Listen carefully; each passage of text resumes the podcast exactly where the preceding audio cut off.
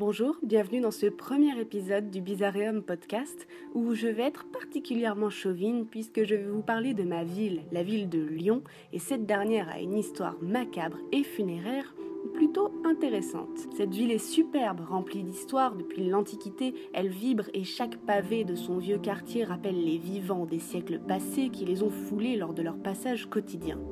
Nous allons nous plonger dans le 19e siècle, un siècle qui regorge d'histoire et d'inventions pour ménager et aménager la mort et les morts.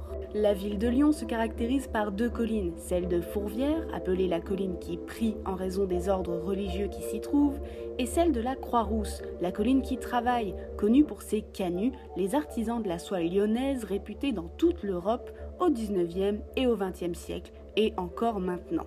Mais le point commun des deux collines, d'un point de vue tout à fait sordide, est que le sang a coulé sur les pavés de chacune. Celle de Fourvière, jonchée par le sang des martyrs chrétiens en 77, et celle de la Croix-Rousse, jonchée du sang des canuts lors de leur révolte du 19e siècle. L'histoire de la ville regorge alors de nombreuses anecdotes, mais aussi des histoires véridiques ou non au détour de chaque rue. La ville est traversée par le Rhône et la Saône, et le centre actuel est une presqu'île entourée par les deux fleuves. Et parole de lyonnaise, il est doux de traverser la ville grâce à ces ponts qui sont eux-mêmes chargés d'histoire. Je vous emmène sur la colline qui prie en direction du cimetière de Loyas, le père Lachaise lyonnais. Pour monter à Fourvière, il faut utiliser ses jambes ou bien prendre le funiculaire, mais nous, ici, on l'appelle la ficelle.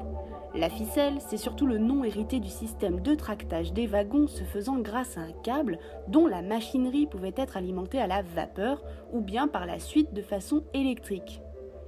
Lyon possède au XIXe siècle plusieurs ficelles sur les deux collines, mais celle qui nous intéresse est une ficelle, la ficelle Saint-Paul, qui rejoignait une fois arrivé en haut un tramway menant au cimetière et tractant par la même occasion les défunts.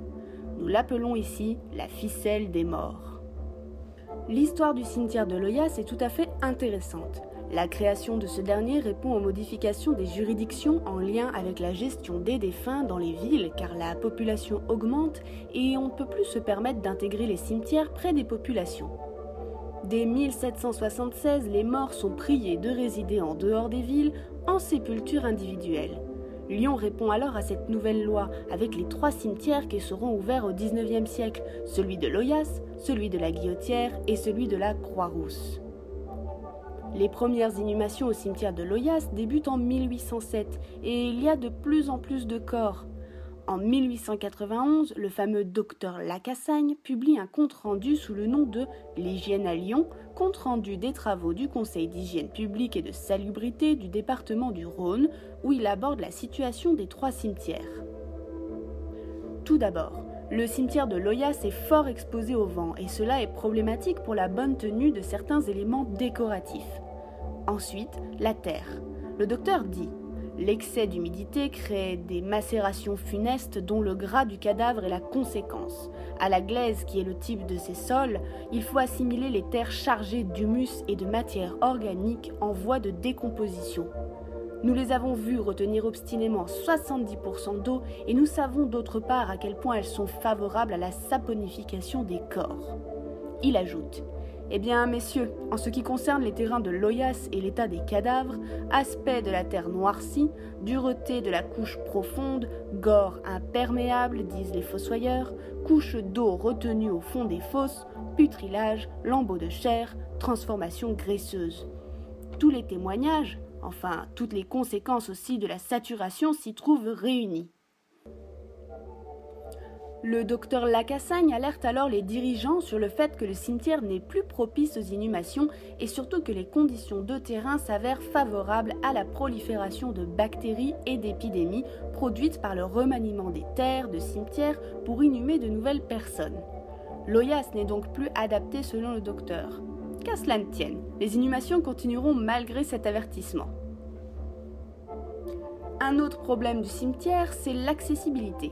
En effet, pour y arriver, il faut prendre des pentes abruptes ou bien passer par la route qui allonge considérablement le temps d'accès. À cette époque, les corbillards sont typomobiles, c'est-à-dire qu'ils fonctionnent avec des chevaux. Mais en parallèle au XIXe siècle, le premier funiculaire lyonnais naît en 1862, rue Terme, et sera suivi par la ficelle de Saint-Just, la ficelle de Croix-Paquet, la ficelle de Fourvière et enfin pour terminer la ficelle de Saint-Paul, qui est celle qui nous intéresse aujourd'hui. La ficelle de Saint-Paul est ouverte en 1900 et répond aux besoins d'accessibilité des visiteurs vers Fourvière et d'acheminement des corps. Elle se prolonge par un tramway au départ de Fourvière dont ne subsistent que les traces des anciens quais. Les voyageurs descendaient de la ficelle et pouvaient monter dans le tramway. Le tramway traversait alors la colline sur un viaduc et s'arrêtait devant le cimetière de Loyasse. J'ai mis la main sur le document d'Henri Gerspach présentant le projet à la municipalité et voici ce qui est dit.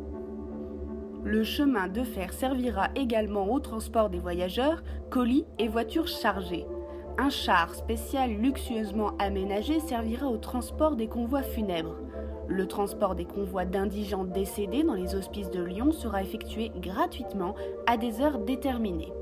Donc, du bas de la rue Juivry, avec le transbordement de voyageurs compris, on arriverait au cimetière de Loyasse en 5 minutes. Et il indique même que les prix varient de 10 à 30 centimes par voyageur selon la classe et le trajet. Le projet est accepté par la ville. Assez rapidement, après l'inauguration, les recettes ne sont pas suffisantes, il y a des problèmes financiers, des grèves, des mécontentements des riverains, et en particulier les pères maristes, qui voient leurs bâtiments religieux se fissurer à cause du tunnel. En deux mots, ça sent le sapin pour la ficelle des morts. En plus, elle possède un système à vapeur, alors que les autres se sont modernisés avec le temps. Le funiculaire en question s'arrête en 1937. Le tramway, qui est électrique, fonctionne occasionnellement comme lors de certaines Toussaint en 1939, 40 et 42 et est définitivement fermé en 1950. De tout cela, il ne reste donc rien, à part quelques éléments dans le sol. Mais le fantôme du tramway et de la ficelle des morts hante toujours les promeneurs connaisseurs de cette histoire lorsqu'ils se baladent sur la passerelle des quatre vents. À bientôt!